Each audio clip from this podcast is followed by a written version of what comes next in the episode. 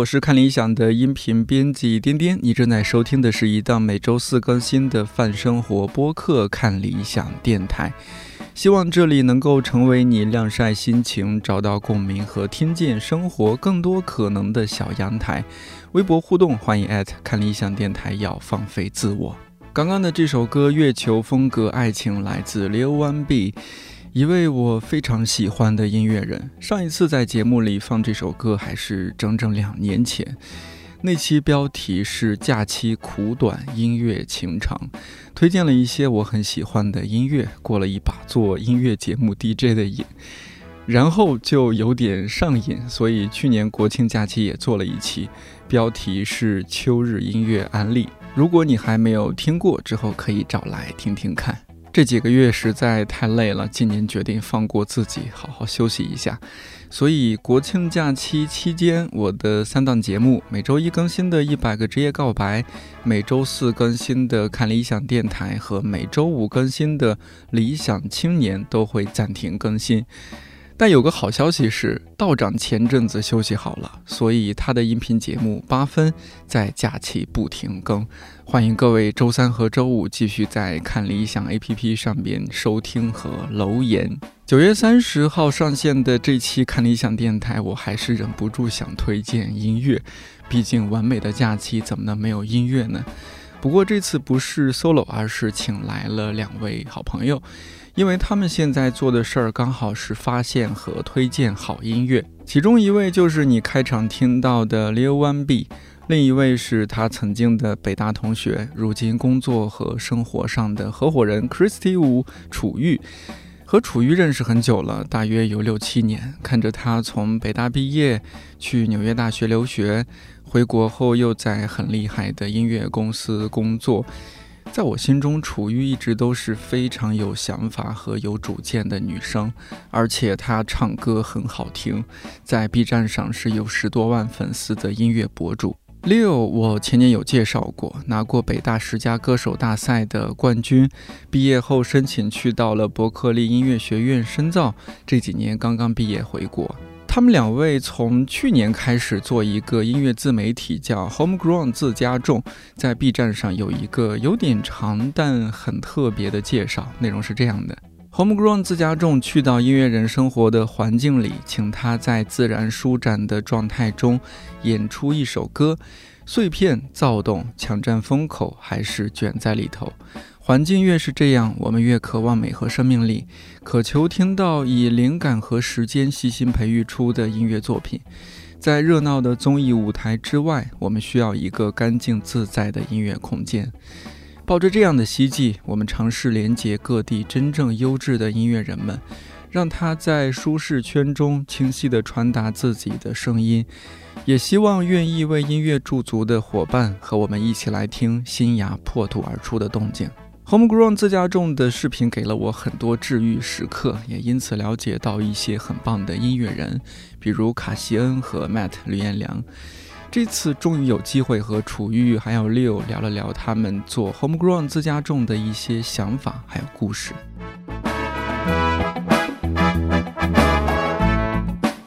呃，真的，我看了一下聊天记录，好像真基本就是整整一年前，嗯，然后和就处于我们联系说，哎，他说要做一个新的事情，但是还没有太想好，我们可以见面聊一下。嗯，我记得特别清楚，当时还是借您的光，哎呦 别，去了九霄俱乐部，嗯，然后有一个 Bob Marley 的那个对对现场活动是吧？嗯，是。然后那个活动结束之后，我们就呃一人点了一杯星巴克，坐在对，在街边看着来来往往的人潮，嗯，然后瞎聊了几句，也不算瞎聊，其实还聊的我觉得挺深刻的。哦，呃，楚瑜聊了一下他本科呃不是研究生毕业之后的一些观察和感受，嗯，然后说了一下你之前一份工作中你的一些感受，以及为什么你从里边。刚刚出来，然后想做一些不一样的事情，嗯，但具体做什么还是没有想太清楚嘛。但是这一年过去了，我觉得是一个 哎一个新的处遇，在我面前了。就是你和 Leo 做的这个项目，自家种 Homegrown。我也几乎是每一期都在看。哎呦，我大致看了一下 B 站上面的，因为这个是你们主要的一个平台嘛，在国内。呃，B 站上面你们第一条视频传的是二零二零年十一月份，呃，还不到一年哦。对对对。嗯，那来讲讲吧，就是 Homegrown 这个名字怎么定下来，包括它是不是有一些 slogan，可以给不熟悉自家种的朋友介绍一下。嗯其实就是这个名字是先有的。这个概念就是我先想出来，我们可以在家拍这个事情，其实就是想还当时还在工作嘛，然后就是我骑车去上班的路上就想到这个想法，然后我当时就特别特别激动，然后觉得这个事儿我们可以做，也说不定能够就把它做好这样子。嗯，然后就闯红灯了。呃，没有然后就停在了红灯面前，然后呃回来我就跟他说这个想法，然后当时就开始构思，就是说以在家拍的这个概念应该有什么。呃，一个名字来把它统一起来，然后当时想的挺多，就除了 home grow，还想了就 home brew，就是在家酿造或者什么之类的，写了可能有十几个名字，然后最后还是觉得这个比较好。然后中文名就是他想的，就是对应的这个，因为其实有点难翻译嘛。呃，怎么样让它又是能够在两三个字之内表达那个意思？然后当时那个自家种想出来之后，我们就觉得挺又有点可爱，然后也挺朗朗上口的，嗯，最后就定了这个名字。其实之前还想过另外一个名字，叫做“织对”，，就是织毛衣的织。哦，嗯，因为就是？但是那那个时候我们就想，其实呃，通过这个节目，我们希望能够在中国的音乐人的，就我们欣赏的这个音乐人圈子之间做一些编织，就是嗯进行、对，让。它成为一个网络。因为，嗯、那个时候我们就觉得，你看，比如说像韩国、美国他们的音乐人，他们互相就是通过互相 fit 或者是各种各样的合作，他们能够就是互相带嘛，然后让那个让那个圈子就是能够起来。但是我们觉得在，嗯、目前我们在国内没有看到很好的就是这样的一个一个风向。嗯所以我们当时的想法是，不光是去拍我们这些音乐人，还希望就是能够我们来组织起一个圈子也好，或者是什么也好，希望大家能够有一个群像的感觉，嗯就是我们是作为中国的新一代的做流行音乐的音乐人。我们希望把我们欣赏的音乐人能够团结到一起，也还是有，当然可能有点先入为主了，就是我我们想团结到一起，人家想不想跟你玩不一定，但是但是我们一开始确实是抱着这样一个愿景，所以当时想到“知”这个名字，而且觉得嗯，也就是挺喜欢的。也挺喜欢的，但后来觉得有点相对来讲跟自家众相比吧，就是没有那么直接的点名我们这个节目的形象，嗯。嗯所以就抛弃了用“之”这个名字，而嗯，就是用自家。自家种，对。嗯。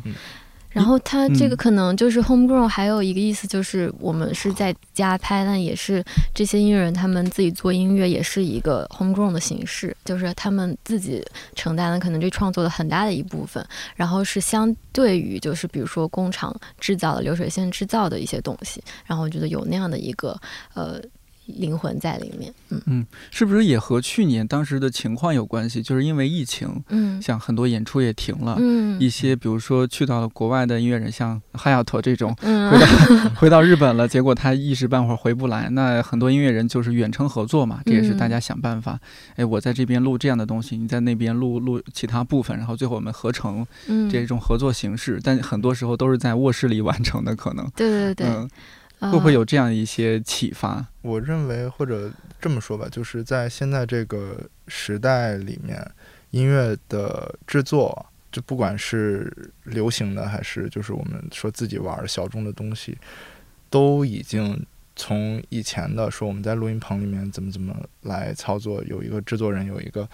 就是各种角色，而现在已经都更多的是转变成卧室制作了。就是比如说像 Billie Eilish 她的专辑，嗯，没错。那个时候就已经是，而且就是我就是我感觉到的吧，我很多的音乐人朋友也好，然后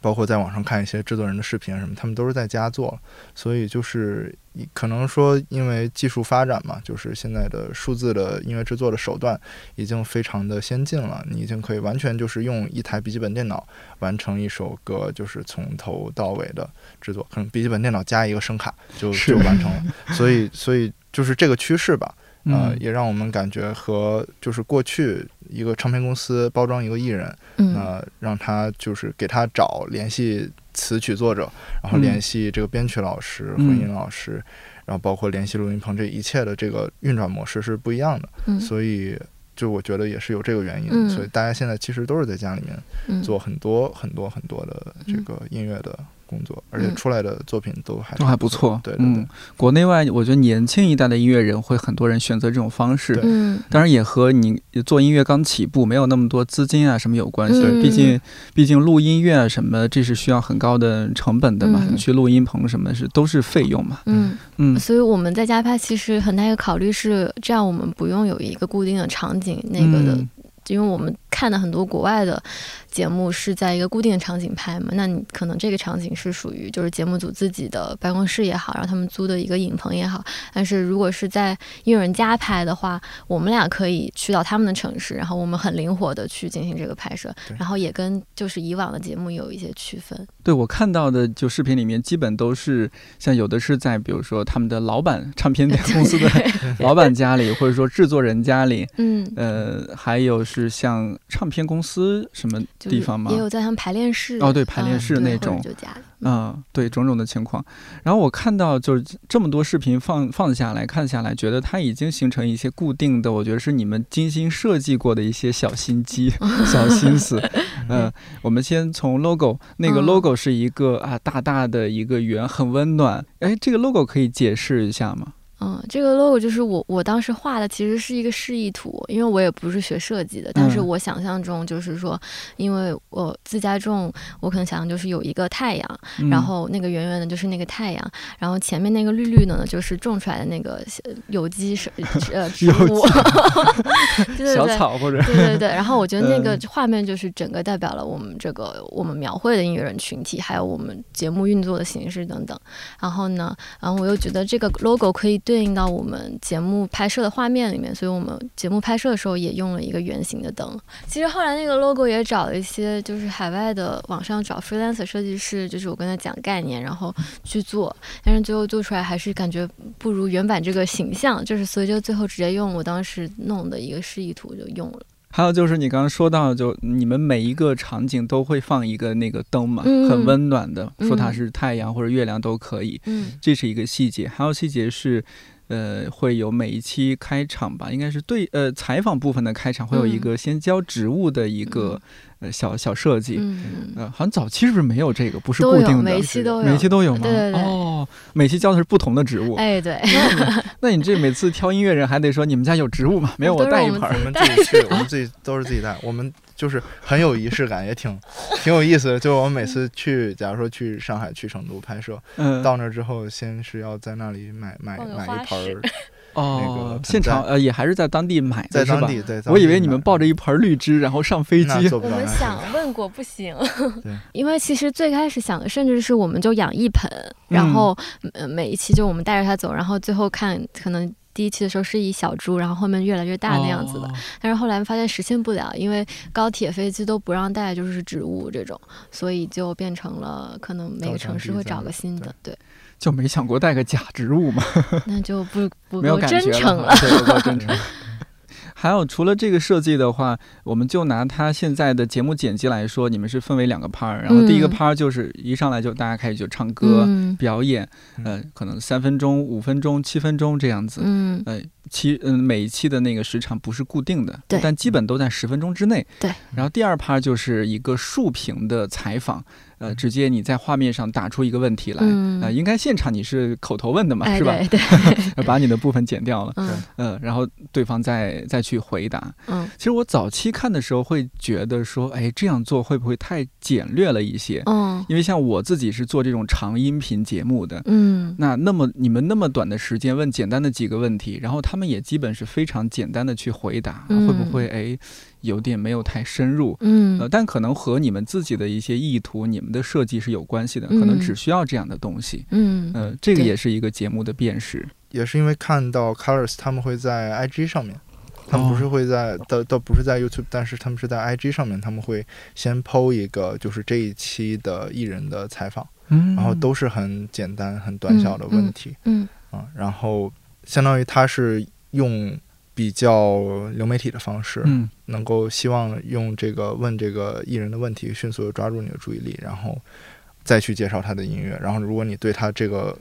这些他他的回答，或者说对他这个艺人的露出这个形象之类的，呃，感兴趣的话，那你就会点进去看他的歌嘛。然后正好哦那个也是就是在 IG 上面，就相当于对他们的每期节目做一个前期的宣传。嗯嗯但是我们当时就感觉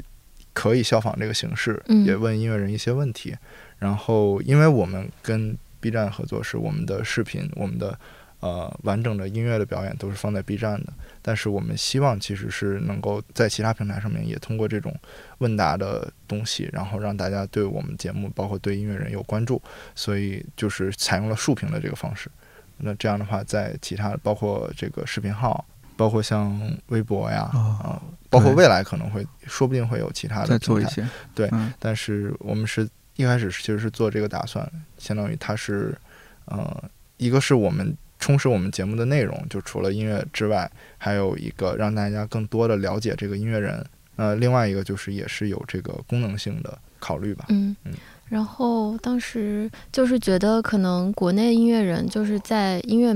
整个音乐行业吧，在音乐媒体这一块就是比较缺失的。就是一个音乐人发了歌之后去哪儿宣传呢？然后他怎么样告诉大家他这个背后的故事什么的？嗯其实，在国外有很多媒体，他可能有，比如说专门一档栏目，就是做他来那儿解析每一句歌词，哦然后也有那种呃一些，比如说 GQ 这样的别的，就是综合媒体嗯会给他们做一些呃采访，当然可能会长一点，可能是十分钟左右的那种，呃，然后我们就觉得说，国内在视频的采访音对音乐采访领域好像没有看到太多，然后确实不太多。想这么弄，然后也挺好玩的，就是就以这个形式的话呢。呃，老想就是还有一些喜剧效果，我感觉。就是。如果因为你要让他简单到用三个词形容自己的话，其实很多音乐人都没有想过，然后就会有一些意想不到的那个回答。是吗？印象深刻的有谁的回答会？Sarah 说嗯那个爱吃爱玩不爱工作。哦 对 对，然后还有其实 Matt 那个问题就是我们是最开始问的，然后但是他全程就是很，他说他想不出来，然后是嗯到我们采访采了可能二三十分钟到半个小时的最后，他才就憋了三个字嗯出来，然后我们给他剪到前面去。啊对，但是吕彦良那一期，我觉得最精彩的就是哦，你就是六啊，我好喜欢你的音乐。对对对。那 都拍完了才嗯。才哎确认，这个前期沟通怎么回事？难道都是楚玉去谈的吗？你完全没有介入吗？我没有太多介入。对，一般是哦谈完，然后我们拉个群说这是我们音频工程师，然后啊。可能音乐人也不一定在群里面，有可能是就是公司在对接。然后可能到了之后，我们就非常的实干，然后开始架设备，也没有什么我是谁呀、对你好这种环节。对。对但是其实大大佬原来在旁边 工作，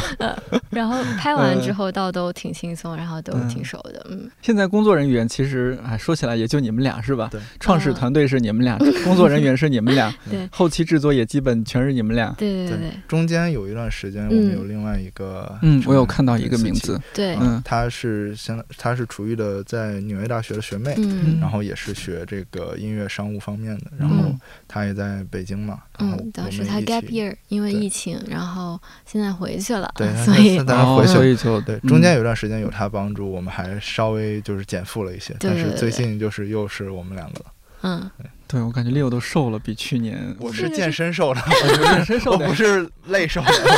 我是我是故意的，很努力的瘦了努力的运动瘦了，对，哦，我还以为是你们太辛苦，到处出差什么这些。不是真的嗯不是。其实拍出差拍摄都挺好玩的，出差的时间快乐都都，很快乐，嗯嗯，我刚刚说到是我自己观察到的一些呃小小细节啊、小设计，嗯是不是还有蛮多我没有看出来的？嗯，当时考虑一开始考虑要做这个节目的时候，其实想了一些比较比较细致的问题，包括你作为一档视频节目，你要怎么就是让它慢慢的形成一个一致的风格。嗯对，啊，啊、因为像我们看到像 Colors、像 Tiny Desk 嗯。这些节目，它都是有固定场景，那它的 setup 相对来讲，就是整个的它的它的设计啊，一致性本来就很强，对，嗯。就是相对来讲就比较固定吧。那我们既然是到不同的家里面去拍，这说明我们的画面肯定是不一样的，每一期都不一样的。那怎么样能够让这个不一样的场景，他们有相同的，给你相同的观感？嗯，这个其实我们就考虑了一些，然后其实想到最后想到的一个是灯光上面。我们要自带灯光，对就是不能完全用他们家里面的那个，肯定是我们要自带。就是首先你任何拍节目你都要都要打光嘛，对。那我们就是自带灯光，一个是我们自己设计的那个圆的那个灯，还有嗯我们就是整个固定的一套就是灯具吧。嗯就是、哦，是有一套的哈。嗯对对对就在画面里面看到是那个最大的那个固定的，嗯每次都出现的大灯，嗯那个也是每次都带着的。那个是每次都带啊，。这个高铁都都让带哈。嗯我们其实做了两个那个灯，就是呃一开始有一个我们在北京的时候做了一个大的，嗯然后后来为了出行方便又定做了定制了一个小稍微小一点的。能放进嗯行李箱里的，对对对，那是定制的呀，就不是说现买的，不是，不是是你们根据你们要求，比如说对它的这个差个不多。是吧，嗯亮度啊，然后大小啊什么对，就是其实做了好几个，一开始做的一个就是太亮了，因为那呃我们的 设备拍的话，呃有那个就是那个应该就是包容度不太够嘛，就是它嗯会过过曝对对对，然后所以后来嗯又换了一个就是里面的那个灯管，又让它能够最暗，能够再暗一点，然后才才成了。啊，这个每次都得很好的打包吧？呃要不然嗯很容易碎。其实就是拿泡沫什么的哦包一下就还好。泡沫包起来，还好。还有一个嗯就是大家都以为它是个球，其实它是个嗯扁的。扁平的。对对对，那到现在的话，我们刚刚说团队也是你们俩从前到后，从沟通到现场拍，嗯嗯然后做提纲啊，嗯，还有后期剪辑，视频剪辑经常是你，音频嗯看到基本都是六，对对啊因为他就学这方面的。对对对，嗯就是我就是负责音频部分，然后嗯视频部分就是所有视觉的材料都嗯是楚玉负责，对，然后我们那个文案其实每次要写一写挺久，写很久。对，就是、哦 这个那你说的文案是说每一期节目发出来，然后那个分享的那个长的文对对案是吧？对对对，嗯，然后还有标题，其实都要想挺久的。标题起的好好，而且都是一直 字数是固定的嘛。我们就是想要有这个 这个固定的这个形式感嘛，所以每期想那六个字都会憋很久，就是 而且会会会变成一些奇怪的游游文字游戏，然后就 是最后我就写一些很奇怪的东西。对，对，嗯跟写诗一样，就你嗯你的用词也是很很美的嘛。我觉得就是你呃感觉得到你们在尽量的贴合这档节目的调性，对对，或者说这一期嘉宾他透露出来的一些气质。对嗯，嗯，哇，这个都是你们在想，有没有求助朋友说，哎，中文系的朋友来，快来帮忙？主要是我们在想，然后中间包括思琪在的时候，嗯我们也一起想，然后还有就是我们会有一个固定的后援几个团几？个朋友，对，就是我们会把这个名字发到群里面，让他们选，嗯就是哪个更好。当我们实在是不知道哪个更好的时候，哦，就交给别人来投票，这嗯样也有。对，还是需要这样的。像我每期节目标题，其实大多数时候都得发到我们那个部门小群里，我列了五个，列了三个，然后说，嗯哎呀，大家看一下，我实在起标题快虐死我了。对对。真的很难。而且我们到现在就越往后的话，还想就是不要重复的词嘛，嗯，所以就越来越少，越来越少有一。些词就是就是因为我们拍的音乐人有一些比较呃风格比较相似的，你嗯，就很很难去避开一些词，好比如说像律动这种词，嗯然后像霓虹啊，然后就反正就是总会有一些词，你发现其实每一期你都想用，但是发现前面已经用过了，那就不能用。下次再随身带一本现代汉语词哎典。带带本词是要的要的。在运营上也完全是你，应该是楚玉兰，是不是？嗯，对对对对，基本上我现在在就是做过你真。是全才。哎呀，别了，呃，因为呃现在是就是思琪她不是回美国了嘛，所以嗯现在就是 Instagram 海外那块她在帮忙发，然后国内的话就还是自己发，所以就基本嗯上到更新那个、我们周六更新嘛，然后那个周末就是得得在发嗯。视频的路上，就是运营都是我来，他就是音频工程师，对我就是一个外包外包的一个角色，就是。音频会后期花很长时间吗？怎么呃那么多活儿都是楚玉做？看情况，就是有的时候很简单。嗯。比如说 rapper 的话，他嗯。就是只是他像夏之雨那种。对他跟着 beat，然后他嗯。唱，然后这样我录也只是一轨人声，然后我处理也相当于就是做一个人声推唱，哦。那个有的时候就相对简单一点，但是有的时候会会突然遇到很不好搞的，比如说像乐队，整个乐队的录音，对啊。然后那个要混很久，而且嗯。还有一些是一些就是它那个乐器本身就是不是特别好处理的，然后我就得稍微多花一些时间，所以就我比较弹性吧，就是有的时候这个花时间多，有时候花时间少，主要他的主业主业还是得做他自己的音乐嘛，都是主业，但是都是主业但是但是就是都都得都得弄，所以嗯就是我相对来讲。呃，主要就是在音乐、在音频上面，就是录音还有混音的这个工作上面，我我我主要是以这种形式参与。当然，就是想文案还有标题，我也会参与。但是运营上面的，我基本上都不参与对，都没怎么经手，全都是他在嗯做。这个项目就从前到后最耗时间的会是哪个部分啊？是不是还是录的部分？不好说哎，对，哦，也也要分情况，分不同的音乐人什么的哈。嗯对因为就是可能视频上面，因为我们都会发之前跟音乐人还有公司沟通嘛，然后他们可能会嗯提出一些建议，然后这样的话我们可能就是还要修改，所以就看呃最后我们做做出来第一版他们的满意度怎么样，然后再看。对，哦有一些时候就是会碰到不太容易修改的情况，那那种的话就会多花一些时间。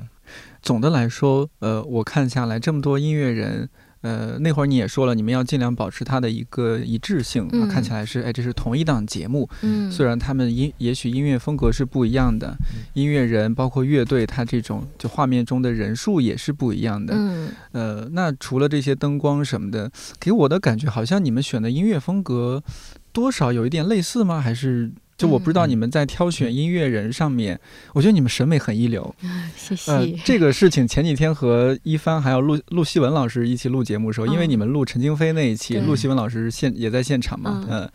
呃，他那天也盛赞了你们。哎呦我的妈呀！谢谢谢谢谢谢陆老师，谢谢陆老师。呃，但是当然他们盛赞你们的部分，因为不是那期节目重点，我剪掉了哈，啊但我这儿在这儿口头传达一下。好的，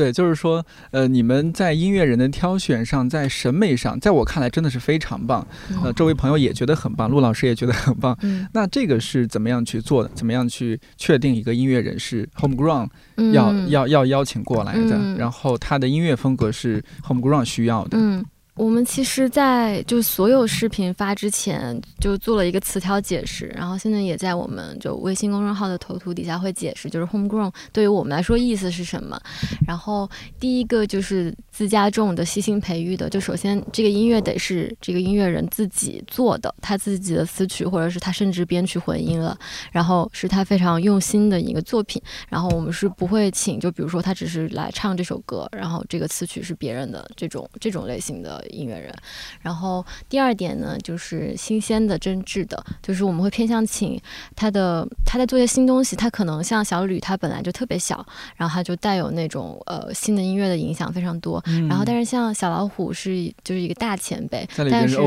对对对，但是他做的东西，就是他即兴的那些东西也是非常新，就对于大众来说，啊、所以一定要有一些新鲜的点，在我们看来，然后真挚的，就是说希望是。就是发自他内心的，然后我们觉得非常的呃真诚也好，然后我们觉得他的确有真材实料也好，这样子。然后嗯第三点就是形色各异的昂然生长的，就是说我们也是在选的时候会不会说一定要哪种风格，就是哦不再以风格为一个标准，就是他其实只要做的音乐是好的，我们就会考虑。然后昂然生长就是我们一个愿景吧，就是因为可能大家提到这些，呃，我们很多音乐人可能还不算是被主流的大众认识。嗯然后会希望我们的这个姿态是，就是要为自己的作品骄傲，然后也希望大家的未来是昂然生长的这样的一个状态。是不是也经过了一个过程？就像是第一期找文兆杰，嗯那文兆杰因为是六的朋友吧，嗯，是吧？所以就先拿好朋友下手了，嗯，开刀了。可以这么说，可以这么理解可以这么说。对，哎，这这个我特别理解，一样的，我们也是，哎，我早期的几期节目也是找这个朋友啊，或者我们的主讲人下手，因为方便一些。嗯嗯嗯，那逐渐就是也理出来说，哦，那可能这样的音乐风格啊，或者说这样的音乐人，或者说你采访了 A 音乐人，A 音乐人推荐了 B 音乐人，说，哎，嗯你们既然是走这个风格，或者嗯你们可以去采他。嗯也有这种情况。这个嗯都有。然后我先说前面那个问题，就是嗯风格上面的问题，就是我个人个人感觉啊，因为做音乐也有一些年头了很多对，也有些年头了，就是 就是其实我们对各个不同的风格都是有包容度的。嗯，然后有一个问题就是，任何风格里面都有做的好的和做的相对不是那么成熟的，这这个我们是感受得到的。所以当我们去选择一个音乐人，就是首先我们不会说特别限定说你的风格是怎么怎么样，当然有一些就是特别说如果是那种。重金属对重金属那种嗯盒儿的那种东西，那个我觉得可能和我们基调就是不太不太搭，在卧室里面就是一个放松一点的那种感觉，可能嗯，那个就不是特别搭。但是其他的就是大多数的，我觉得就是音乐风格，，嗯对我觉得我们都是可以可以包容的。当然，这里面也有一个，就是说你在这个风格里面，你做的是不是好的，你做的是不是有意思的，这是这是有区别的。我们是嗯可以有一个判断的。嗯嗯，这个相当于你们要要先打动你们，让感染到你们，你们觉得哎，这个确实有有被震撼到，或者很喜欢，再愿意去传达给更多的人。对，嗯所以这里面其实多多少少也有点我们两个主观的审审美美的影响，这是肯这是肯定有的。嗯，对，但是这个事情就有点像我们在做一个买手店，或者是我们在嗯做一个、哦，对要要这么说就很形象。对，就是要传递的，就是说我们嗯，肯定有一部分是我们喜欢的。对对对嗯，那甚至和一个书店、一个独立书店也一样，一个书店老板决定把什么样的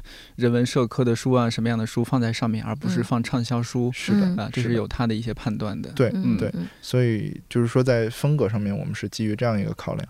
另外是什么问题来着？嗯好朋友下手这个问题。在，找朋友，呃，就是我们找音乐人的这个路径，一开始当然是有一些我认识的，嗯然后关系比较好的，呃，当然他们就是也对我们有信任，我们也是做了一个相对来讲比较规范的一个企划，哦。然后发给他们去看，嗯。啊，他们觉得 OK，然后他们才来拍。然后同时，我们也其实，在比如说在一些音乐平台上面，有一些就是自己听到的，自己听到的人，嗯。我们会去给他们发私信。哦，然后有一些甚至就是本来我们就有互相关注，只不过嗯。一直没有联系的，那就嗯借机联系一下。对，就借机联系一下，就会就会就会去联络。嗯然后也有就是朋友推荐的朋友，然后也有就是音乐人推荐的，他们觉得好的音乐人，我们就会继续去联系。嗯那这种情况就是因为这个音乐人已经上了我们节目了，所以他推荐的那个朋友就肯定对他看过我，们节目，对对，肯定在是看过。所以就是大家就相当于都是一个，实际上是一个圈子，然后是就能够嗯。拉过来拍摄。那但是好像目前为止确实没有像是民谣，我似乎没有听到可能是我们个人的取向兴趣取向问呃题。呃，嗯其实有的，就是哦我我个人也有很喜欢的民谣的歌手，而且我觉得他做的他们做的东西也不是就是特别传统的，就相对来讲，我听到这个声音，我觉得是挺新的。嗯，对要新，对，但是这是是很重要的一个元素。嗯，嗯对嗯这个挺重要的，但是目前我们还没有去去接触吧，只不过目前我们播出来的这些是。就是已经已经是这样了，已经是这样了。对给我感觉确实年轻。其实小老虎那一期我看到我还有点惊讶，嗯，对，因为觉得哎，这个大前辈怎么来了？对，就会觉得有点违和。小老虎怎么说呢？就是因为是我个人，大偶像，我个人的从大学本科时候开嗯始，就是我最喜欢的中国的做嘻哈是，音乐这方面的一个前辈。呃，当然他他现在做的东西和过去也不太一样了。他嗯最近就是可能越来越多的做呃就是实验，包括就是呃舞台上的一各种对些各种各种 freestyle 的那种东西。那他之前做的一些就是 hip hop 方向的专辑，嗯，我非常非常喜欢。当然是最最现在最新做的我也很喜欢。那所以我我认为他一直是就是国内很新的，嗯它也是新的。对他非常新，而且他和就是他的态度吧，嗯我我非常非常欣赏他的态度。嗯实际上，我们跟他接触下来，就是我们都非常的喜欢他这个人。而且他就是从音乐人的这个形式上来说，也是完全自家中。因为我联系他就直接给他私信嘛，在微博上，然后他就很快就回我了，说、哇说觉得你们视频拍的挺好，那咱们整一个呗。然后我当时就 哇，就是融化了。对，然后后来就是嗯呃拍完之后聊天，就问他说呃有没有签公司啊或者什么，他就说就是他也是在自己对接所有的东西，嗯所以就是也是非常的自家中的一个状态吧。说到你们审美啊这一方面，我觉得你们很厉害，就是你们采过的几个音乐人，他们还真的现在越来越火。比如说，我有观察到，一个是卡西恩，嗯。对。卡西恩在看你们采访他之前，我从来没听说过他。嗯。然后看他那一期，他的整个人那么年轻，二十一岁，嗯，然后整个人呈现的状态，他和他的服装、他的妆容和他的自己的那个音乐里面的那种，哎呀，特别自在的那种感觉，嗯哇，你就觉得这个人是一个天生的 artist 这种感觉。对嗯后来我看到他上一个什么综艺了，嗯是吧？对对对，上了综艺，呃我微博上刷到，然后周围看到有一些朋友也说，哎，怎么还有这样的女孩儿嗯？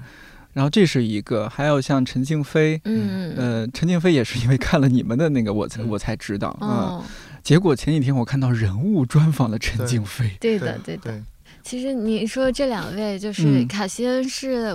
在我可能。一两年前就知道他，是因为他也是纽约大学的嘛，然后他是我我在本科期间的一个同学的学妹，他们是深圳同一个高中的，因为那个、那个同学知道我也搞搞音乐这块儿，他就说给你推荐一个女孩，她特别有意思，然后那时候就关注她微博，那时候她可能还没有做太多的原创作品，嗯。然后后来是因为她应该签了中国的 ATA Rising，然后呃 B 站就是当时在问她发了一首歌叫二幺四，呃不是主要是辣辣辣。对，然后说问我要不要翻唱，然后呢，那个时候我我一听就觉得特喜欢，然后然后发现啊，这个人原来我以前也关注，然后后来慢慢的就就开始关注他自己的原创作品，然后到我们准备去上海拍的时候，就觉得我们一定一定要拍他，然后那个时候其实他已经就是节目已经录了他了，然后他是准备要上节目的状态，嗯。对，然后所以我们见面的时候也聊了，因为又是就是学妹的关系嘛，嗯。然后就觉得他真的特别特别好，然后当时觉得他是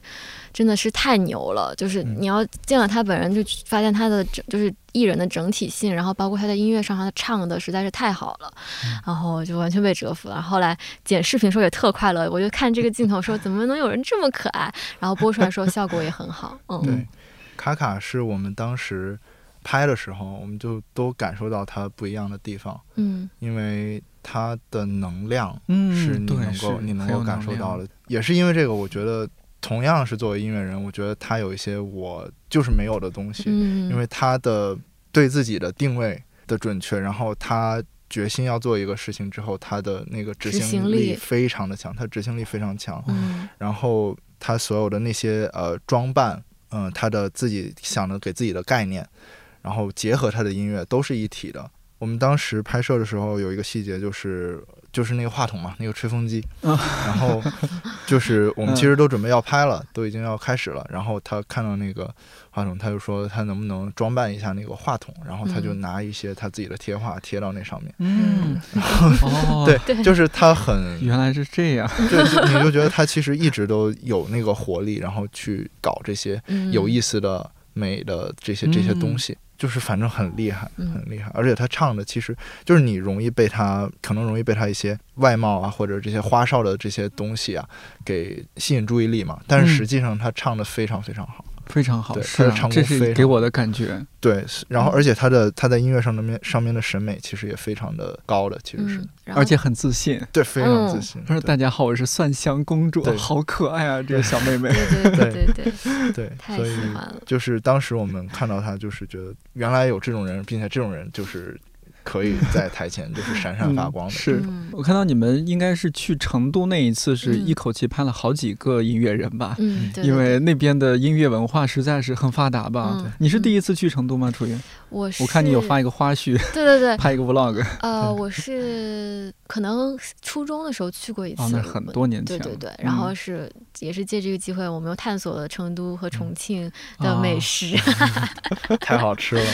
嗯太嗯，好吃了。对对对，嗯、去了明堂诗多，嗯，这是一嗯家我也非常喜欢的明堂唱片，非常喜欢的唱片对对公司。特嗯，别喜欢。嗯，应该拍了有哦，陶乐然那个应该是在上海拍的，嗯因为他人在上海，嗯但是他其实是明堂的那个音乐人嘛。对，夏之雨是你们在呃成都拍的，早期就拍了，早期嗯就拍了哈。然后还有像李丁丁，这也是在成都拍的，对对因为他也是明堂的音乐对。小吕也是明堂的，对哦哦，对，小吕是刚刚签的，对对对，明堂刚签，嗯，也上综艺了，我看到。是的，是的。哎，你们是知道他要上综艺去拍吗？不知道，我们不去了才知道。我们是啊就是呃，先说要去成都拍嘛，然后嗯就有人直接问我们，你们要是不是要拍 Matt？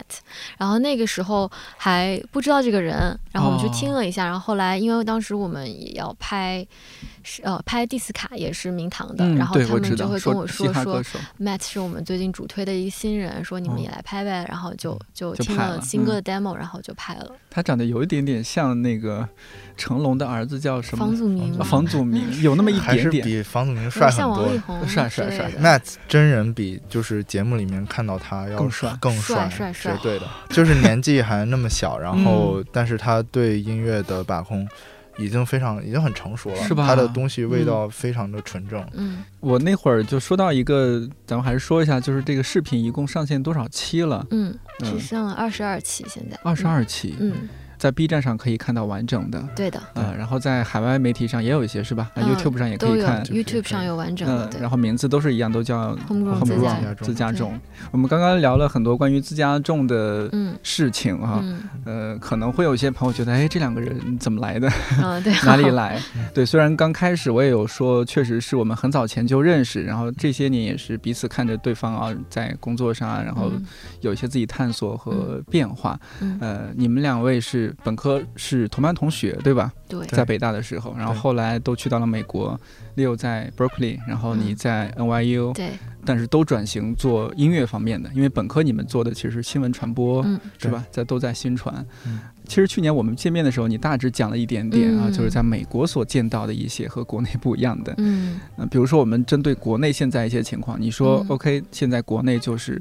好的音乐人，你们觉得还是有，但是呢，他们宣发渠道是欠缺的。那会儿也说，国外会有一些相对成熟的不同的媒体和频道去帮助音乐人去宣传他们的音乐。嗯呃，那还有一个就是，比如说他们在他们的呃整个的音乐制作怎么样能够一直保持在一个审怎么样的审美，嗯还有是。就我我自己有时候看 Billboard 的榜单，会觉得这几年大家也都知道，集中在嘻哈音乐这一块儿，嗯榜单前几名。嗯。那这是体现有一些什么变化，一些嗯。背后的问题是什么？就是这些差异的可能比较往深的一个原因，就是他们的内容生产者一直就是保持了他们在产业里面的一个话语权，就是说可能从流行乐刚发家，然后现在他们的那个三大唱片公司到现在他们还是整个市场的主导者，就是说呃他们。对内容的审美也好，就是他们一直能够主导这个市场的话语权，在一定程度上。可是可能国内就是经过互联网一波冲击之后，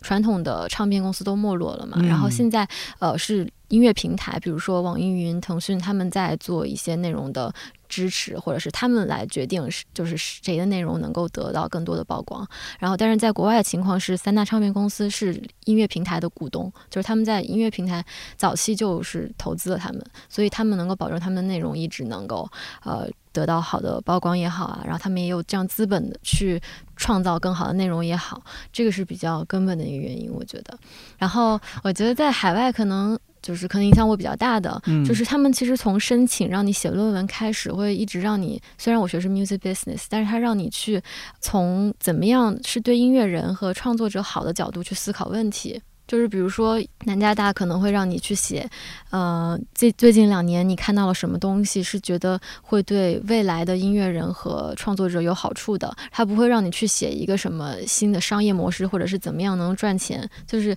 然后到可能课堂上他能教你的也是说怎么样。能够更好的保护创作者呀，然后怎么样能让更好的内容出来？可能它会让你去有这样的一个就是思维的方向。所以我觉得我到现在一直想事情也是就拍这些音乐人，我觉得我跟他们是同一阵营的，就是我希望他们内容能够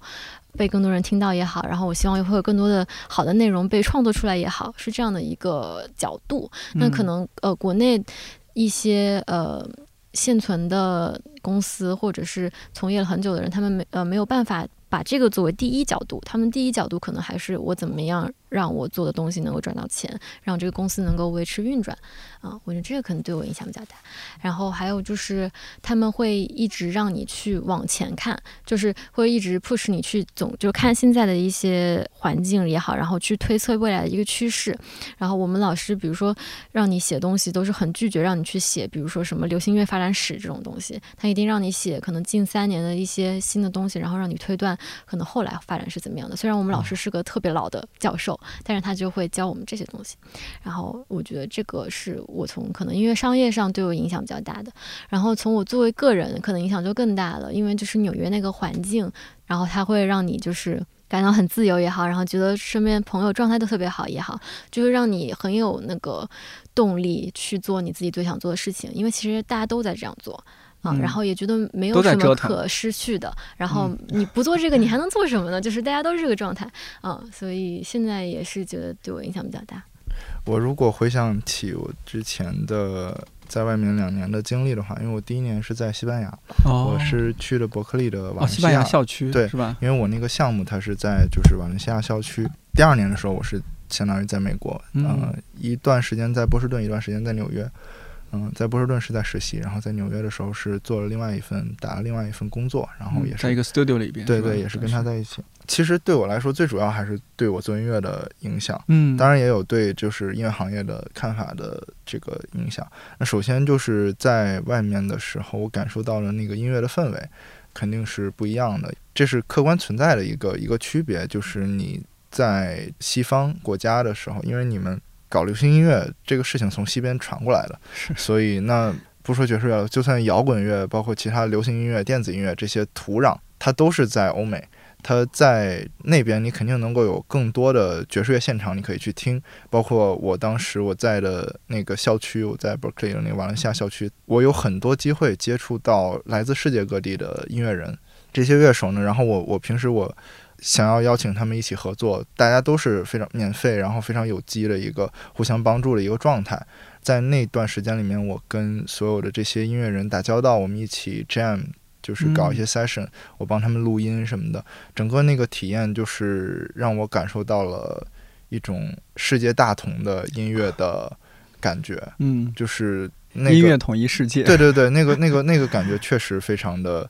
难得，我觉得，嗯，就是在那个校区里面，然后有来自巴西的贝斯手、鼓手，然后有韩国的大提琴，然后英国的鼓手啊什么的，就我跟他们一起玩的那个过程中，是让我让我形成了一种世界性吧，我觉得，嗯，然后另外呢，在那一年之后，我去了纽约，还有波士顿。在波士顿，我感受到的，因为我我当时在波士顿是在一个呃 studio，说是 studio，然后做实习。为什么说是 studio？因为它其实不是一个 studio，、哦就是它其实是一个 neighborhood，就是、嗯呃一个黑人的社区，然后他们做一些 hip hop，嗯做一些嘻哈音乐，但是他的那个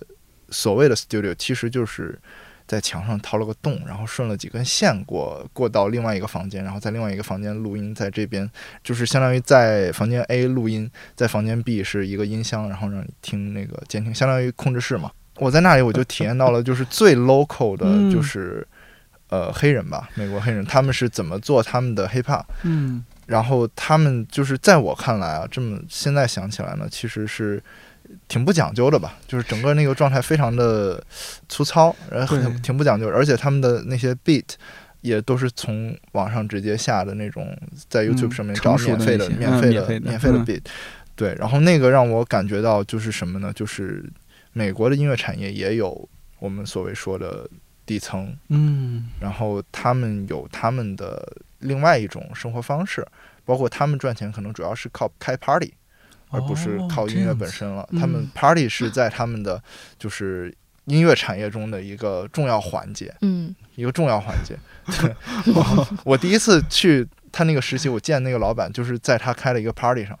全场就是乌乌泱泱的，全都是就是整个那还是晚上啊，嗯，就是一个人家的后院，然后全都是黑人，就我一个不是黑人。黄种人。然后我在里面站着，我就体验了那个风土人情，然后还被警察给那个散场了，驱逐散场，因为嗯就旁边可能有人说他们扰民可能举报了什么的。对，然后就当场他们就就是说 the police，哦，对对对，对，反正这是一首，也是一首 歌。对对对，然后然后就体验了那个，就是很粗粝的感觉。嗯然后我当时就也能，其实能对比起来。那你说国内的现在抖音神曲的那那个，其实在美国他们也有他们的。抖音神曲的这种、哦这种东西，然后这个给我体验挺深。然后另外一个就是完全相反的经历，就是在纽约的时候，在一个当地的录音棚录古典乐，因为因为纽约嘛，它有全世界最好的几家这个呃音乐学院。然后我当时在那个录音棚，相当于那个棚的老板他很会做生意，他就是属于半垄断吧，就是垄断了纽约当地的各种音乐学院的他考级也好，就考学，然后或者是参加比赛，有一些要做录音录像的一些一些啊一些事情。大家可以参考学校的打印店这种垄断。哎，呃，可可以这么说，对，但是但是反正就是专门就是呃，可能半个纽约的学生，尤其是可能嗯中国学生吧，都嗯去他那里做录像、录音嗯的这个古典乐的这这些东西。啊，当然也有一些其他的，比如说一些那个乐团的一嗯些录视频材料、音视频材料，也去他那里，还有一些歌手录专辑也会去那儿。但是就是又体验了另外一个世界，因为之前我个人我是没有怎么接触过古典乐的，相当于到那里之后，我作为一个小白，然后我去看他们就是古典乐世界是什么样的，就是也有另外一种体验。穿梭在嘻哈和古典之间 对，对哦，就是经历好棒哦。经历了那个就我就也也也挺有趣的，然后自己玩的是 R&B，呃，同时其实学到了也挺多，嗯，包括就是他们的管理，就是录音棚。虽然那个棚本身不是特别大，嗯但是它有这么多的客户，他平时日程都是排满的。呃他是怎么管理那个那个那个棚，怎么运营，非常的精准的卡那个时间。嗯，你这一天的工作，你这一天所有的录音录像，你就要在这一天下班之后多少多少，可能半个小时之内，你就要发给所有的客户。你怎么样最优化你的 workflow，让你哦剪一个视频花的时间最少？那些都是那个老板他就是全都想好的，就是所以那个是给我的影响其实也也挺深的。就一方面他们工业化是非常成熟的，但另一方面，其实他们依然在这个里面很自由生长着很多音乐，嗯也不能说自由生长，我认为不能说我认为嗯不能说也还是在一个我感受框架到的，因为之内嘛。因为我接嗯触到了那些就是做古典音乐的那些学生吧，可能嗯有一些真的是他很快乐，他做这个事情他很享受，但是肯定也有一些是他来做这个事情是迫不得已。或者说，哦。就是他已经对音乐就是已经没有那么那个什么了，就是一份或者说工作，对，或者说嗯。就是因为他必须要靠这个赚钱，然后他感受到一些压力，比如说这个学我肯定要考上去，这个乐团我一定要考进去，所以他他们有的人在录音的时候是很紧张、很严肃的，嗯。所以我觉得不能说是完全的自由生长。嗯，所以你在那个环境下，其实就是吸收不同，你去多听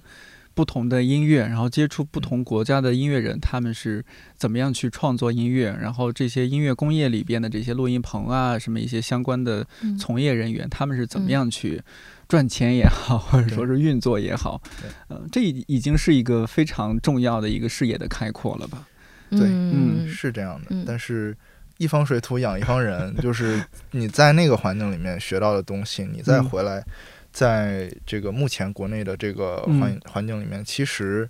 没有那么好的适配性。哦，就是我们在那边学到的东西，你回来之后，就是有一些确实是和这里的游戏规则不匹配吧。比如说，就是录音棚这个事情，嗯。那我就是在那边也在录音棚工作过，然后回来之后，其实也在跟我就是原来关系就很好的几个朋友，他们的录音棚，我在那里也做过实习。然后呃，有一个最就是基本的就是客户的准时的问题。那在纽约，因为就是大家都把时间视为很珍贵的一个资源，如果你来录音，你迟到了，我不会把时间给你往后延。到点儿了，你就必须得走。如果你不走的话，你首先肯定要加钱，另外就是你后面可能有人排着，他要进来了，你必须得走。那但是在回来之后，就很多时候就变成人情了，就是 就是他给你定了一个时间，然后他半个小时之后给你发个微信说不好意思我堵车，然后结束的时候他说我还没录完，然后就往后拖很久。那这个东西就没办法，你也没有办法嗯把它把它赶走，对吧？就是会会遇到这个问题。我现在回想呢，我倒不觉得说有哪个是更好，哪个是更不好，因为嗯我觉得在这个相对人情的一个社会里面，也有一些人情的好处。是的，嗯，但是就是肯定是有区别，我不可能把原来在外面学到的那一套规则硬硬的要套到现在这个环境里面。但是在做音乐方面，对你帮助有你觉得有很很大吗？嗯嗯，比如你主要做的，就据我了解，应该是嗯 R&B 这个嗯方、方面的。嗯嗯嗯。嗯，然后那在那边你所听到的这些音乐，接触到的这些，会不会对你回国内你自己创作这一块儿？因为这个就可能主要的事情就在你自己这边了。在国内的时候，我做音乐，其实，呃，我面对的是现在国内的市场。嗯我有时候做的东西，因为因为我听的东西，我受的影响，我的审美可能是，呃，听的不是那么那么国内的本土的东西。那我做出来的东西当然是反映我的审美。我的作品做出来有一个问题是跟这个市场匹不匹配，嗯，它可能不是那么适配。那我原来可能会因为这个问题而感到多多少少有一些痛苦，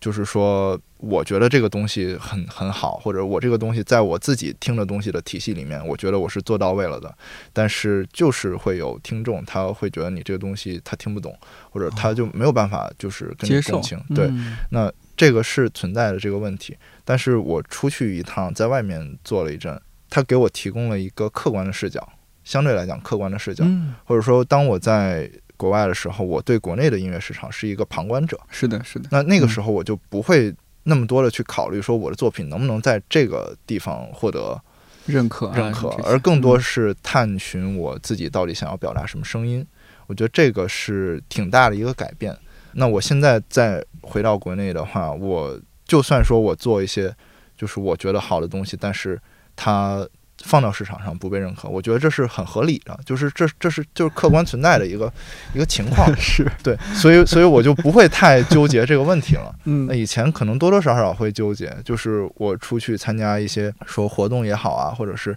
跟其他的就是音乐人，呃，可能更接地气的去去交流也好，我会觉得说，哦，为什么我做的东西和他们的就是真不一样？然后为什么他们会喜欢那种东西？呃，以前总有总有这种纠结，后来出去了之后，我就觉得相对少一点吧。就现在做音乐会不会更自在一些？我觉得是的，而且比以前可能就是更寻求对自己的突破。嗯，对我记得特别印象特别深的一句话，当时在学校里面，我们在学校里面做声音装置的嗯一个老师，他给我们放了一段他的作品的视频，就是非常噪音的一一些东西，就是电子的声音，但是是很噪音的，叭叭叭叭叭叭那种声音。嗯然后我当时不是特别能理解，但是他放完之后，他就说了一句话，就是说这个东西就是是我想我想表达给你们的一个情绪。那艺术它可以是开心的，它可以给你传递一种美的享受，它也可以是可怕的，它可以是糟糕的，嗯，就是这些东西它都是你可以传递的情感。然后我就悟了，就是他说完这个话之后，我就觉得。悟了。对，我就觉得哦，是，对，确实是这样。呃，我不知道我自自己我这样说对不对啊？嗯就是我们听音乐会觉得，哎，我我听民谣、听流行、听摇滚，呃，听 jazz，但是其实像你说的那种什么音乐大同什么的，你可以不用那么分那些流派。包括现在很多音乐，它一首歌里面其实是包含不同的风格的。因为分风格这个事情本来嗯就是一个商业行为，它是是为了唱片更好的卖，然后大家能够定位你这个产品。但嗯其实现在，呃，我们采访了很多音乐人，包括我们自己，就是都不再去用风格这个东西来定义了。我们以前可能前面那两期还会让说一下，就是你音乐的风格风格介绍一下，后来就不说了，我们就把那个问题改成了你的音乐是问号。然后他嗯可能有人会说说是傍晚的律动海浪，就会出现一些这些不是风格的形容词，我觉得还挺好的。对嗯，这个嗯其实挺，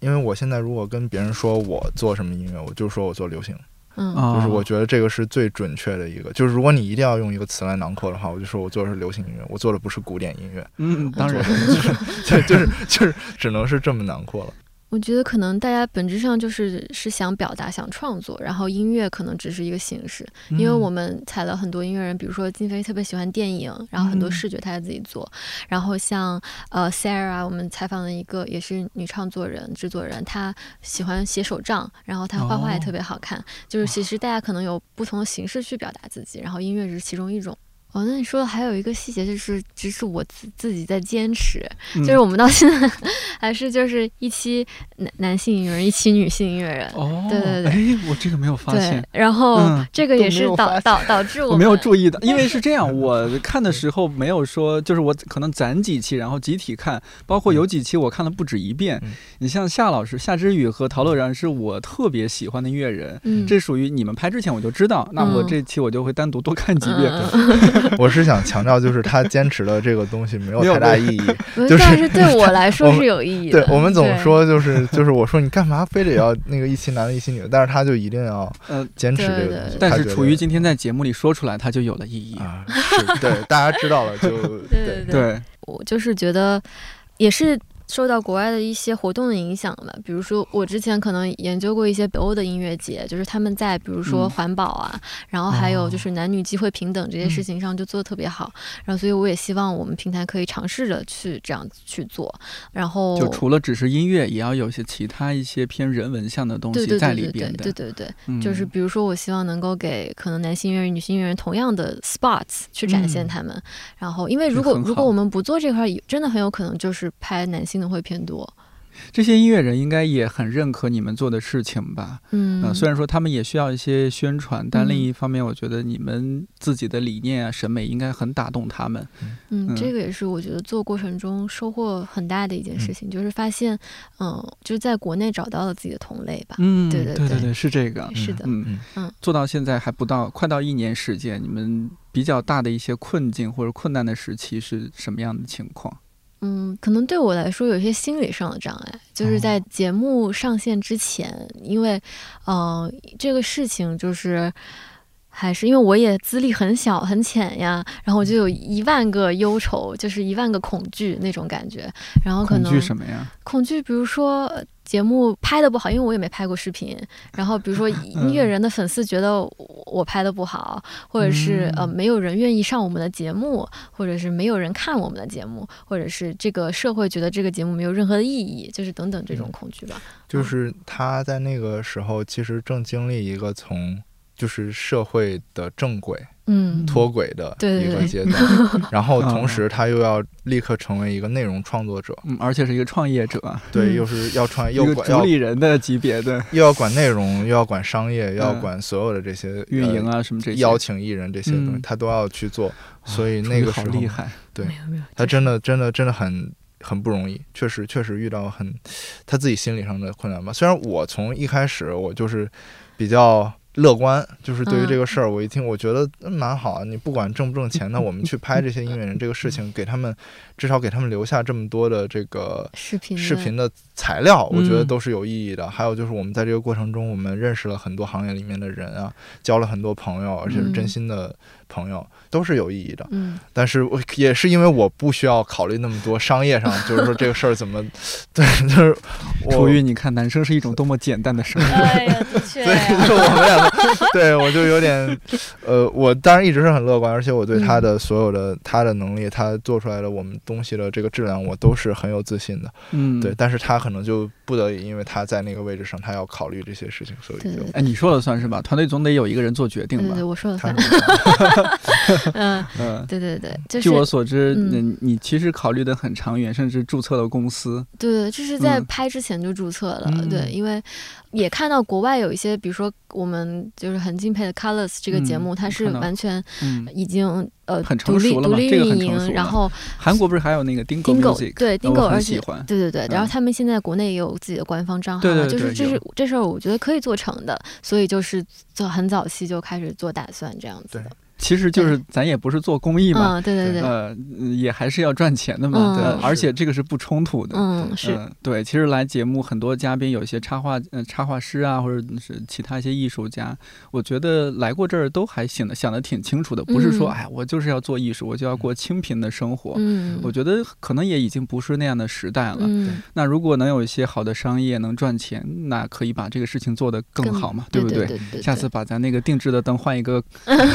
真的升级圆的，是吧？对啊，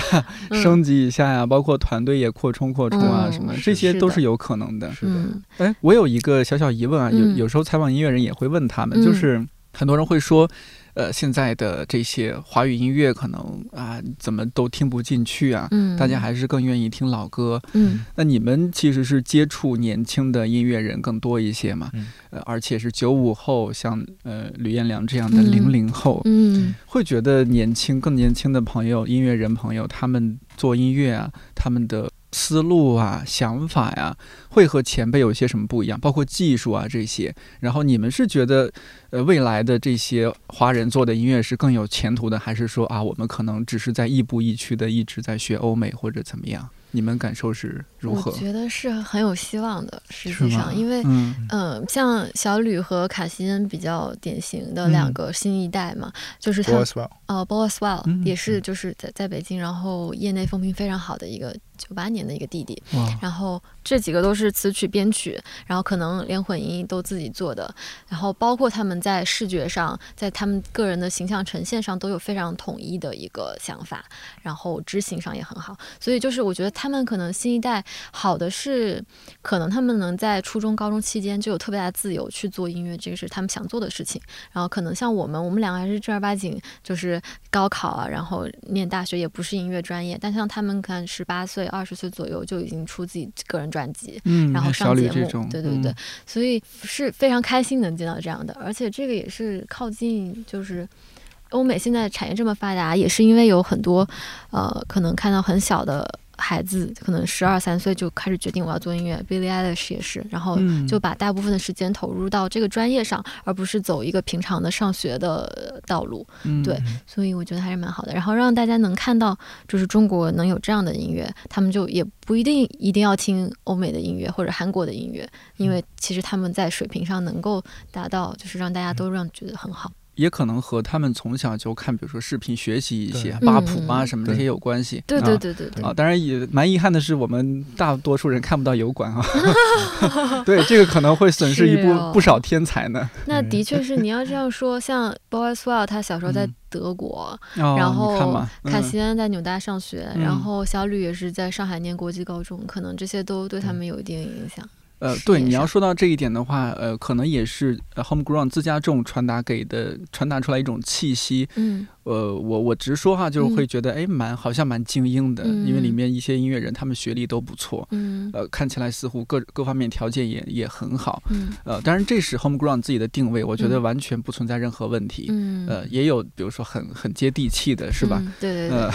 这都是大家不同的风格。嗯但你会觉得，在这个里边，这些音乐人是因为自己家庭环境或者自身的一些天赋，他嗯能够做这样一些、嗯，听起来真的很现代的音乐。对对对，呃，就是说他成长的环境和他自己呃想表达的那个坚持，可能就嗯。是互相影响的。我觉得，嗯。嗯。我觉得肯定是有，因为就是你如果就是家庭条件不够好的话，嗯，你可能真的没有那么多时间，就是来来考虑这个做艺术这个事情，是啊，这个是客观条件，这个没有办法。但是这里面你也不能就是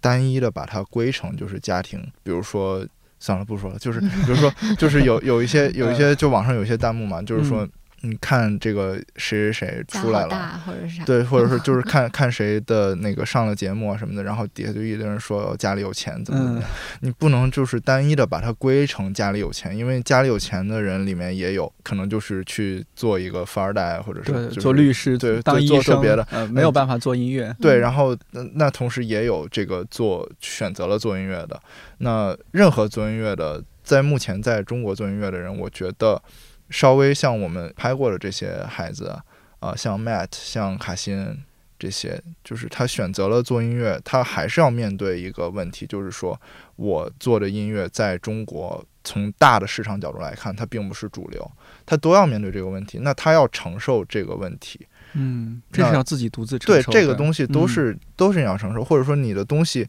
可能说就是你听的东西越精英，越相对来讲更欧美一些，或者怎样，你在国内你离最基数的那个听众，目前就是就是会越远。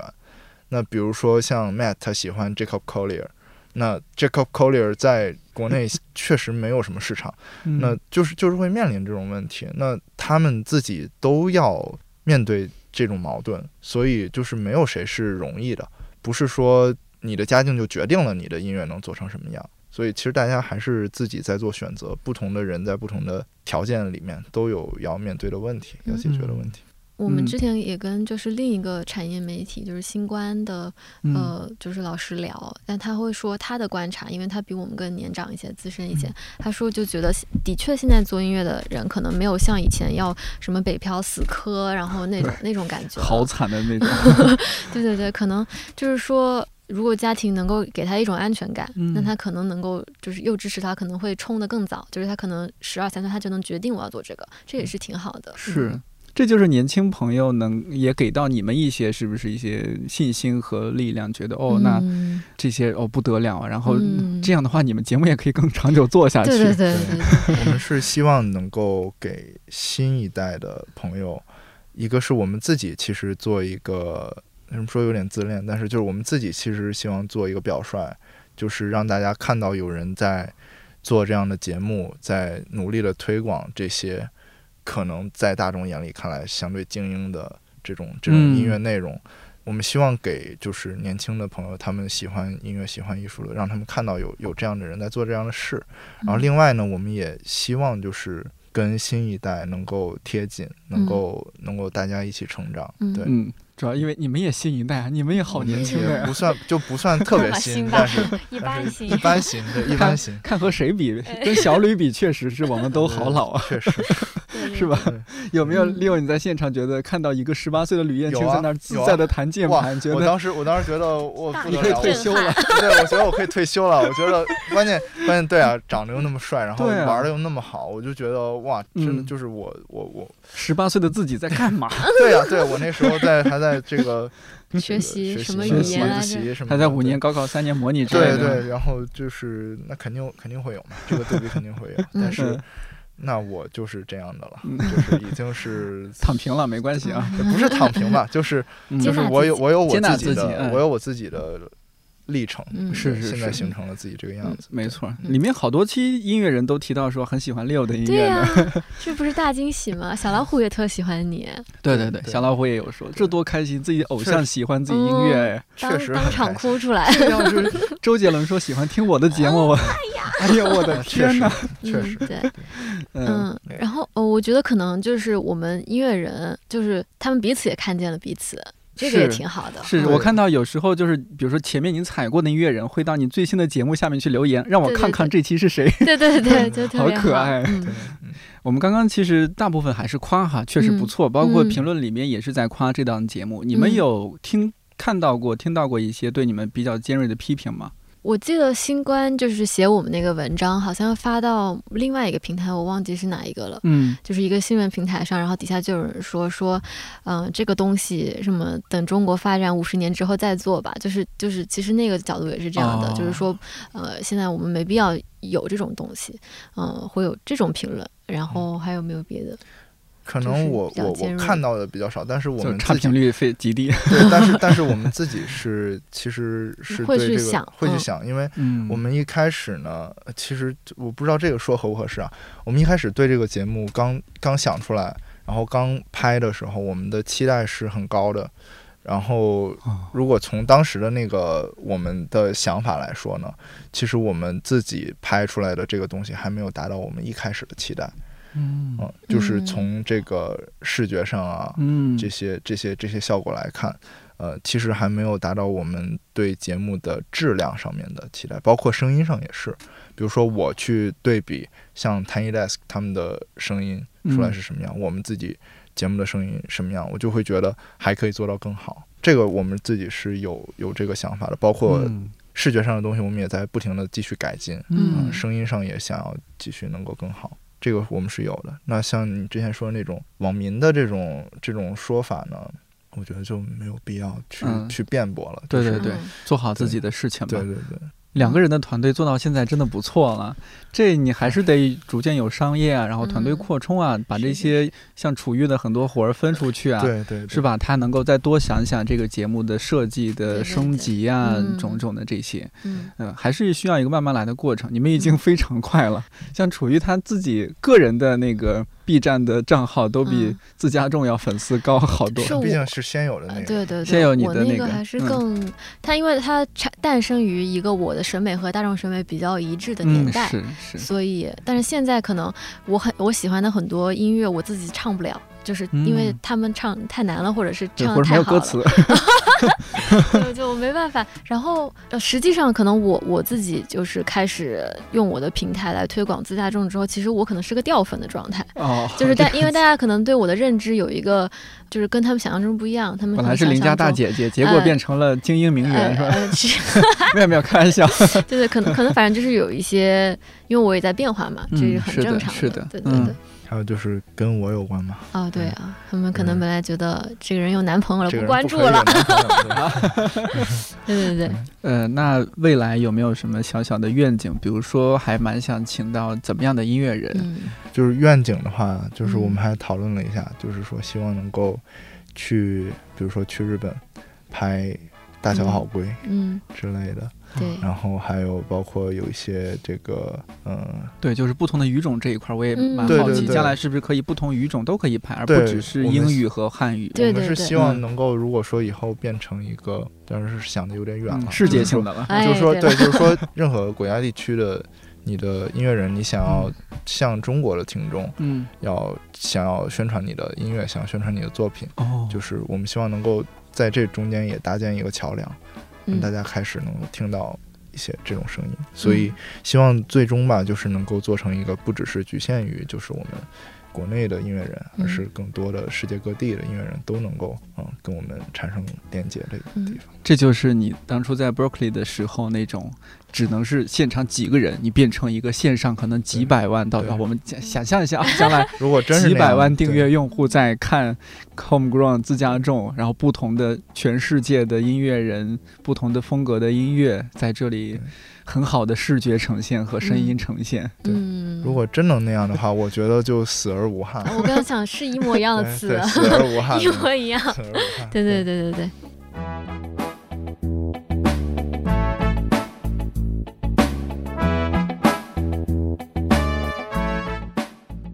听完这期节目，感兴趣的朋友可以去 B 站搜索关注 Homegrown 自家种，二十多期视频也足够假期慢慢看、反复看。